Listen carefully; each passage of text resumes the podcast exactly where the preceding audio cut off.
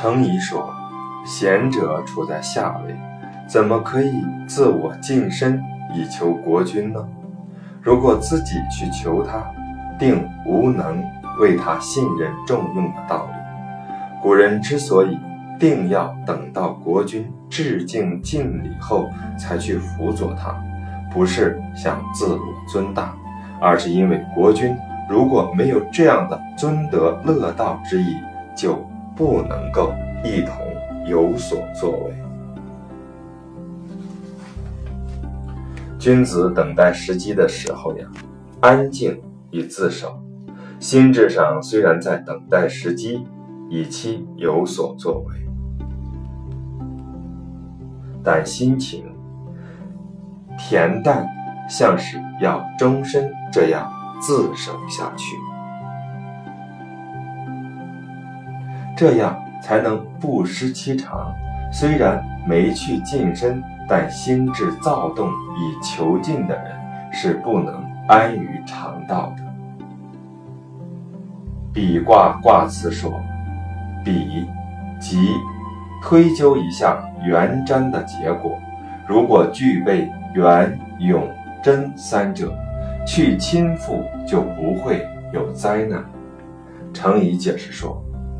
人与人相亲相附，一定要有原则。如果违背原则去亲附，就会有悔恨和灾难。所以一定要推究一下占卜的结果，决断那些可以亲附的人而去亲附，后亲附的人具备元、永、贞三德，就没有灾难。元的意思是说，这人要具有。君长之道，勇的意思是说亲附可以长久，真是说得行正道。在上位的人使在下的人亲附自己，一定要有这三种品德。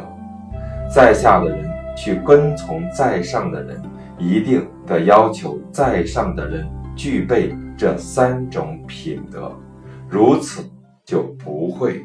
有灾祸。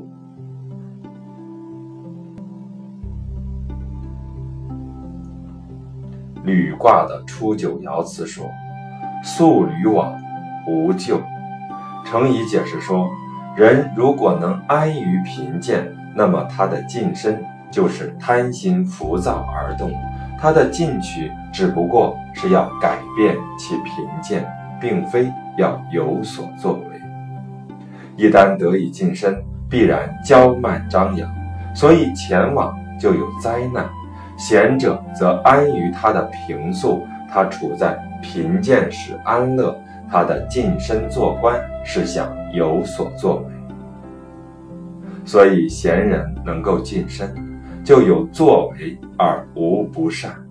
如果他想要显贵之心与行道之心在胸中交战，那怎么能够安于他贫贱之素呢？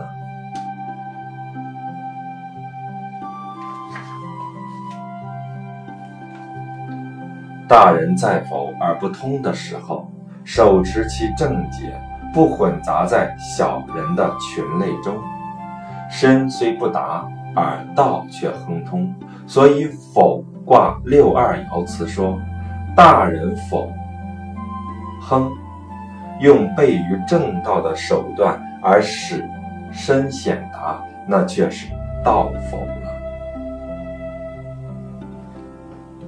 人选择相伴随的人，得到正人，则远离了邪人，跟从了错误的。就失去了正确的，没有两从的道理。随卦的六二爻，如果细身于初爻，就失去了五爻了。所以其象辞说，不可能两者都交结着。这话的目的是告诫人，从正道要专一呀。君子所珍视的，世俗却感到羞涩；世俗所看重的，君子却鄙视之。所以，奔卦的初九爻辞说：“把脚装饰的很漂亮，丢掉车子，徒步走。”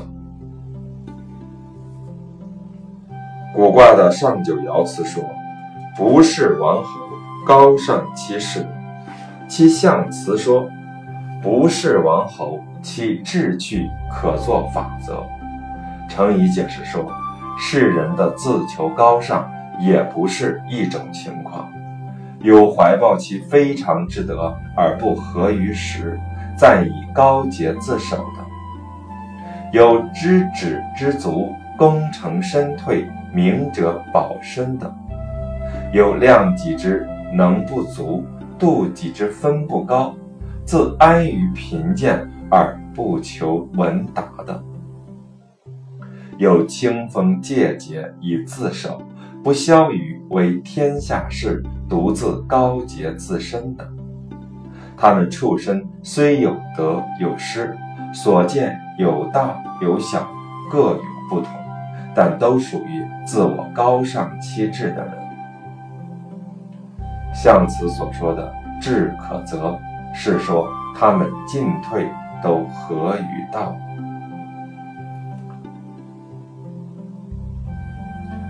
屯卦是阴气失常的时候，君子明察机微，知小人之道已长，所以应该深自戒惧。但圣人之意，并不马上停止他的作为，所以有。把握时机行动，利于小而真的教导。圣贤对于天下之事，尽管知道大道将废，但他岂肯坐视其乱而不救呢？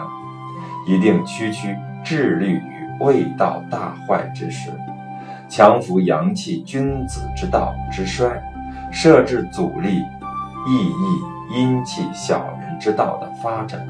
以图天下暂时安定。如果能够做，孔子、孟子这样的大圣人、大贤也肯去做。王允之在汉末，谢安之在晋世，就是如此啊。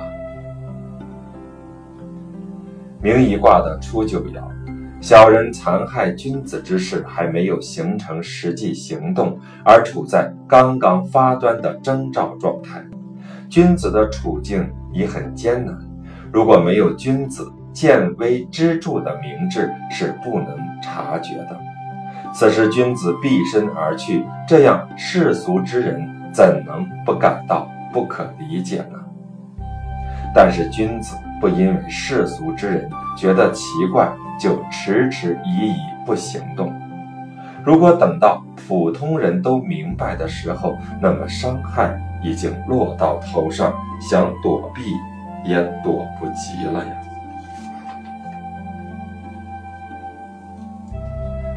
进卦的初六爻居于最下，象征人刚开始晋升，怎么能一下子就被在上者所深信呢？如果在上的人还没有相信你，就应当安定你的心而自守，表现出雍容宽裕。不要急于求得在上者的信任。如果你想求得信任的心迫切，不是急急切切的失去你的操守，就是因愤愤不平而伤于义理。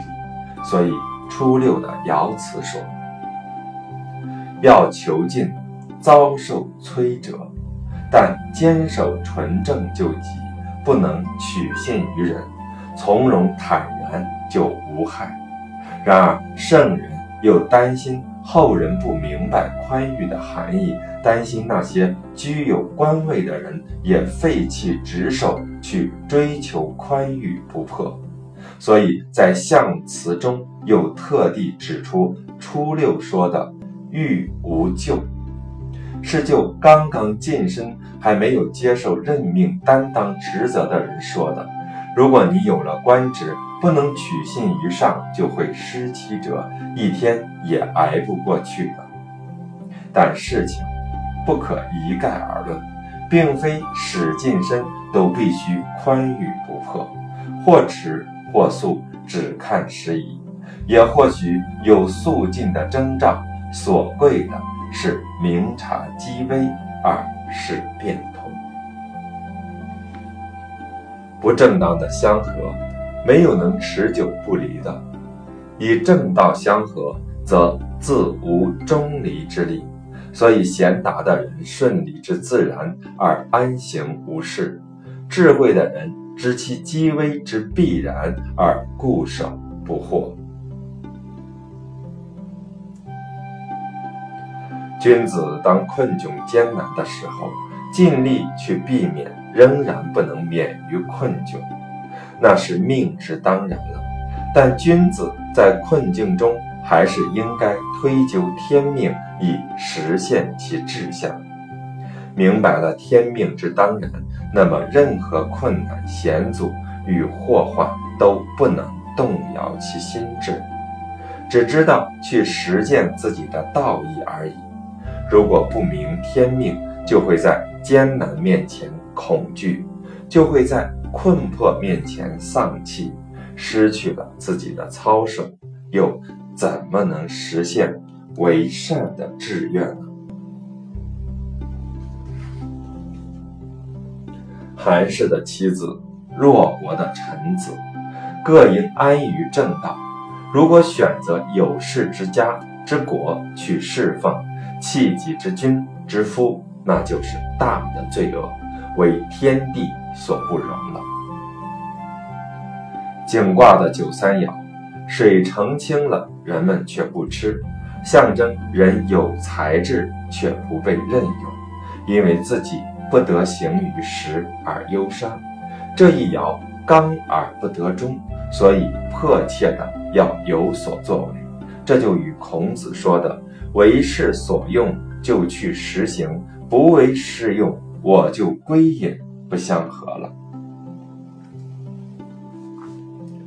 革卦的六二爻，处于中正，则无偏无弊；文明则穷之事理；与上相应，则得到权势；爻体柔顺，则没有相违相悖的东西。时机正好，权位也有，才德又足，所以说它处在革卦最好的位置。但一定要等待上下都信从了，才能变革。所以说，祭祀的日子才举行变革。像六二爻这样的才德，应当积极求进，以推行其道，这样才吉利而无害。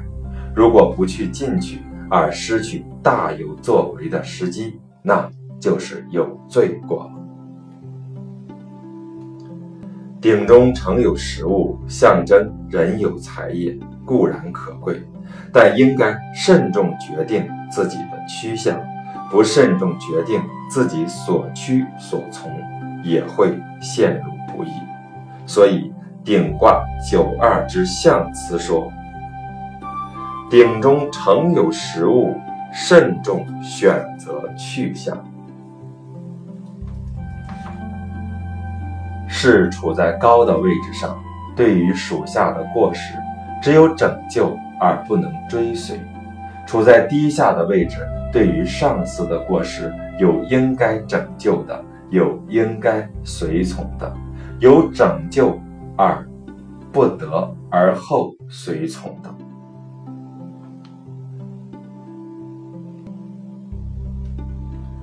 君子思不出其位，位的意思指所处的分线，一切事物都有自己。应在的处所，能处于自己应处的处所，就静止而安定。人的行事，如果该进取，你却止步不前；该迅速，你却迟缓，或过之，或不及，都是出其位，也就是超越了你应该处的位置。何况超出分线而聚于不应聚之处呢？人的坚守最难的是坚持到长久，坚持到最后。所以，有的人晚年变节，有的人最后失去操守。事情有时在做了很久后又废弃了，这是人们都担忧的。寅卦的上九爻敦实今后到最终，达到了止道最完善的地步，所以说敦厚到终止，吉利。中孚卦的初九爻辞说，推测得结果吉利。象辞说，心智还没有变化。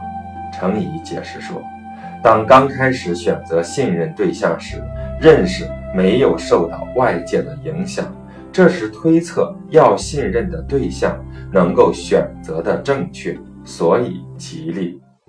心智受到影响后，认识就变化了，再去推测。就不会有正确的结果了。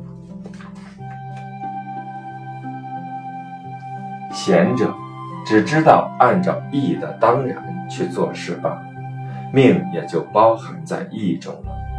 中等以下的人却是用命定的态度来对待义的。例如孟子说的：“追求要按一定的方式，得到得不到就听凭。”命运了，追求无异于获得。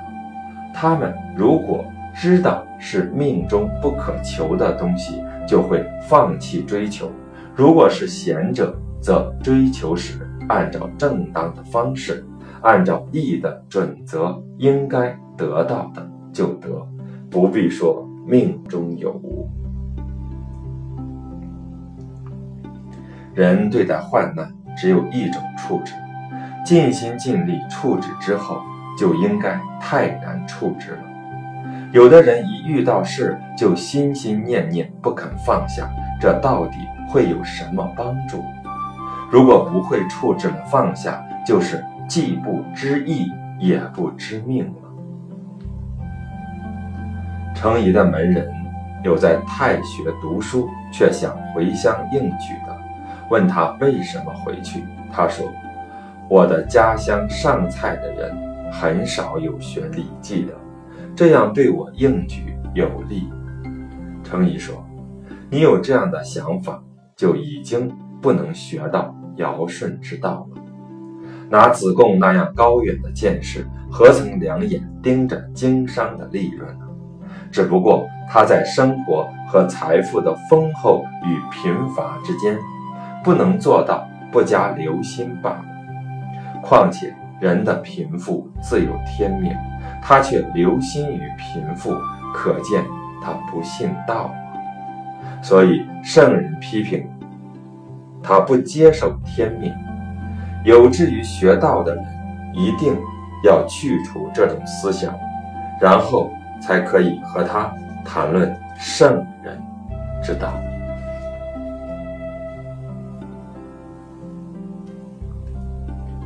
人如果有早上学得了道，哪怕晚上就死也值得的志向，那么他一天也不肯安处于他不应该安处的地方。何止一天，连片刻的功夫都不能安处。例如曾子临死的时候，要换掉他不该铺的席子，定要换掉他才能安心的死去。人不能如此，只是因为没有实实在在明白力。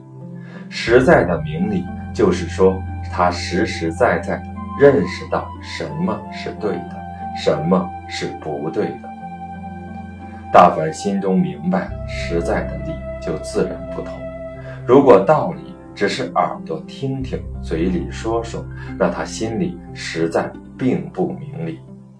如果明白，必然不肯安处所不应安处之地，同是一人一身这件事他不肯做，及至遇到另外类似的事又不坚持。比如世人即使杀了他，让他去干穿墙为盗的事，他都肯定不干；其他有类似性质的事却未必如此。至于求学读书的人，没有哪一个不懂得。讲理说义，又如王公大人，都能说官位呀、富贵荣耀呀，都是身外之物。但等到实际面对利害选择时，就不知道要选择义理，却选择了富贵。像这样的人，只是嘴上能说，不真正明白。当您让人们跳到水里、火里时，则人人都知道躲避，这是他们实在懂得水火不可挡的道理。应该有看到不好的东西就躲避它，就像手伸到开水里赶紧抽出来一样的心，自然就不同了。过去曾经被虎伤过的人，那么别人说虎，竟敢说三尺童子都知道老虎可怕。但到底不像曾经被虎伤过的人神色那样恐惧，非常实在的害怕，他是真的明白虎的可怕呀。心中有德，这称作德，不需要勉强；然而学习却需要努力。古人有捐躯献身的，如果不是实在的明白理，则。怎能如此？应是实在看到生没有义更重要，活没有死去安心了，所以才有杀身成仁。他也只是成就了一个理应如此而已。孟子分辨圣人大顺和大道柳下拓的不同。只在义和礼之间，说间的意思，就是说相差不很多，只在毫末之间罢了。义与利只是个功与利，刚刚脱离了义，就是从利上说了。只当遇事算计较量，就是因为有利害。如果没有利害，哪有算计比较？利害是天下的常情，人都知道趋利避害，圣人则从不论利害，只从意义上看该做不该做，天命也就包含在其中了。大抵说，对于普通的读书人，不要希望他们圣人之道有多深造诣。且只做到存心端正、善善恶恶、知廉知耻，这样的人大多会渐渐好起来的。赵景平问：《论语》上说，孔子很少谈到利，所谓利是什么利呢？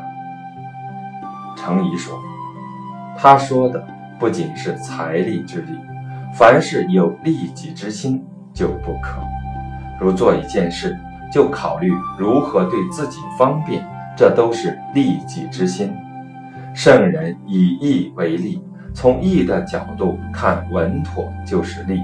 至如佛教的学说，都是从利出发立论的，所以就不对。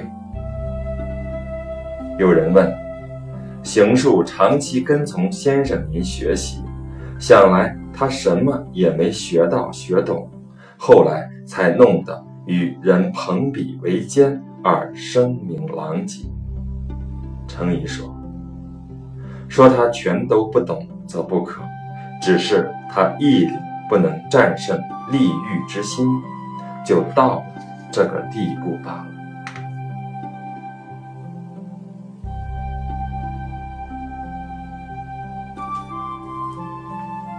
谢低自蜀中到京师，路过洛阳去拜见程颐。程颐说：“你准备到哪里去？”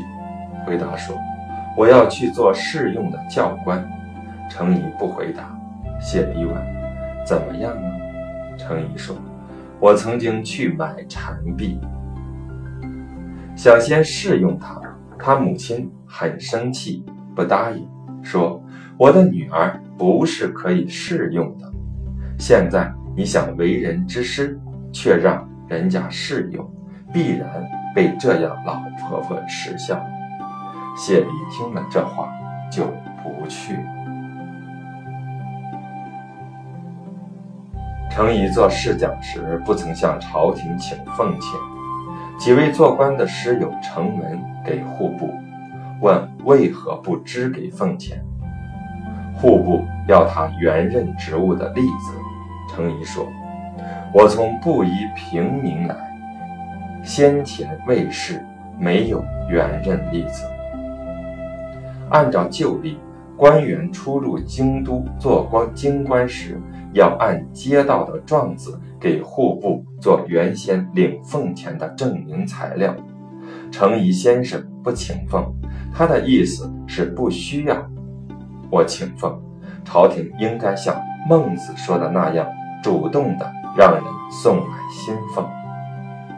于是就让户部自己出了个例子，他又不为妻子求封号，范祖禹问他为什么，程颐说：“我当初以。”白身被招起，多次辞谢不得，才受命。哪有今天反倒为妻子求封号的道理呢？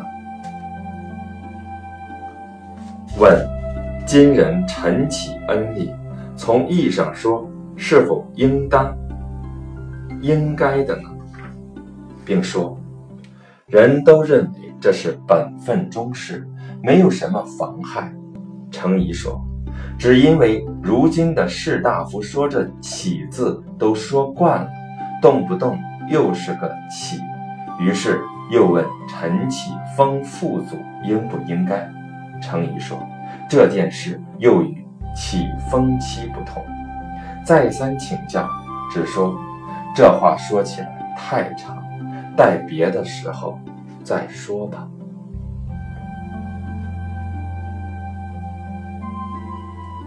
汉代策是贤良，还是别人举荐？例如公孙弘这人，还是强行招起他才去对策的。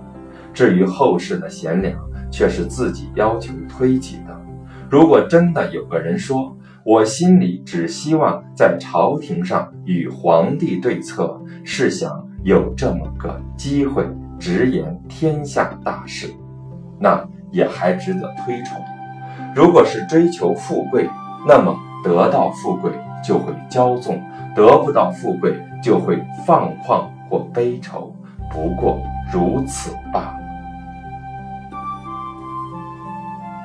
程颐说：“人多说我不让人学习应举的学业，我何曾不让人学习应举的学业呀？”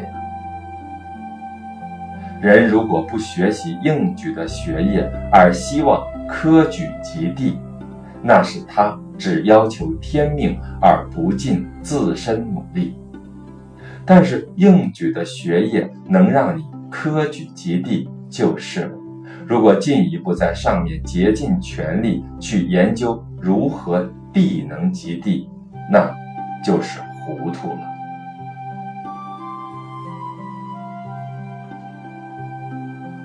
有人问：家境贫寒，双亲年老，应举求官，难免担心不能考中得官，心中不宁。修习什么能免除这种牵累？程颐说：“这也只是心智不能战胜血气。如果心智胜，志定则自无此类。家贫亲老。”需要做官，取俸禄来养亲。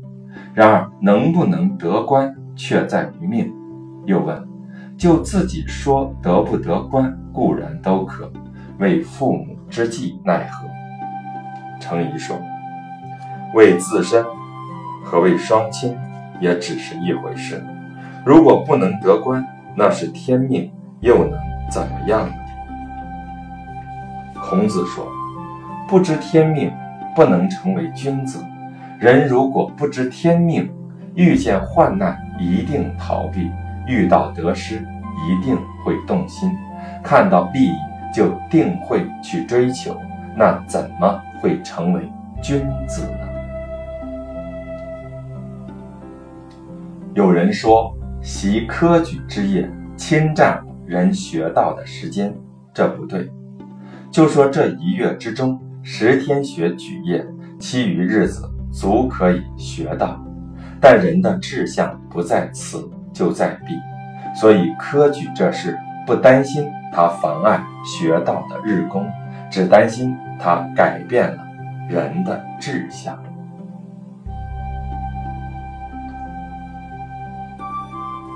张载说：“朝廷世禄的荣誉，是帝王用之汲取有功的人，尊崇有德的人，眷爱他们，厚遇他们，延及他们的子子孙孙，以表示对他们的恩遇是没有穷尽的。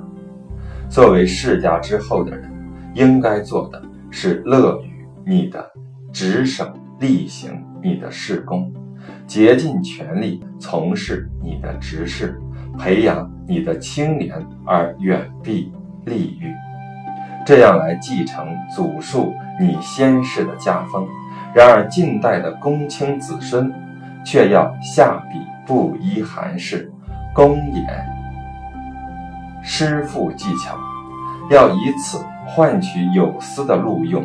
不懂得求是原本不合道义，而反认为安分循礼习职为无能；不懂得因袭是一种荣誉，而反以科举虚名为善继先人之志，这究竟是出于什么心理呀？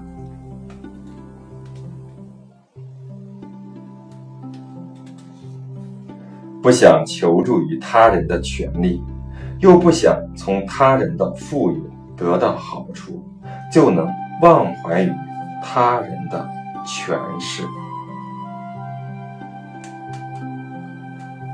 人多说自己安于贫贱，其实只是由于他无计可施，才力不足，不能谋划罢了。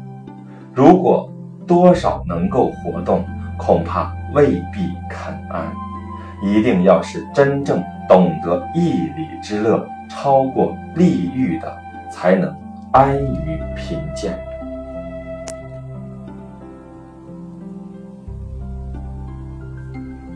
天下事最怕的，就是怕人讥笑。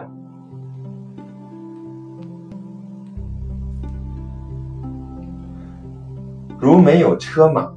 吃的粗劣，穿的不好，居住寒酸，都怕人讥笑，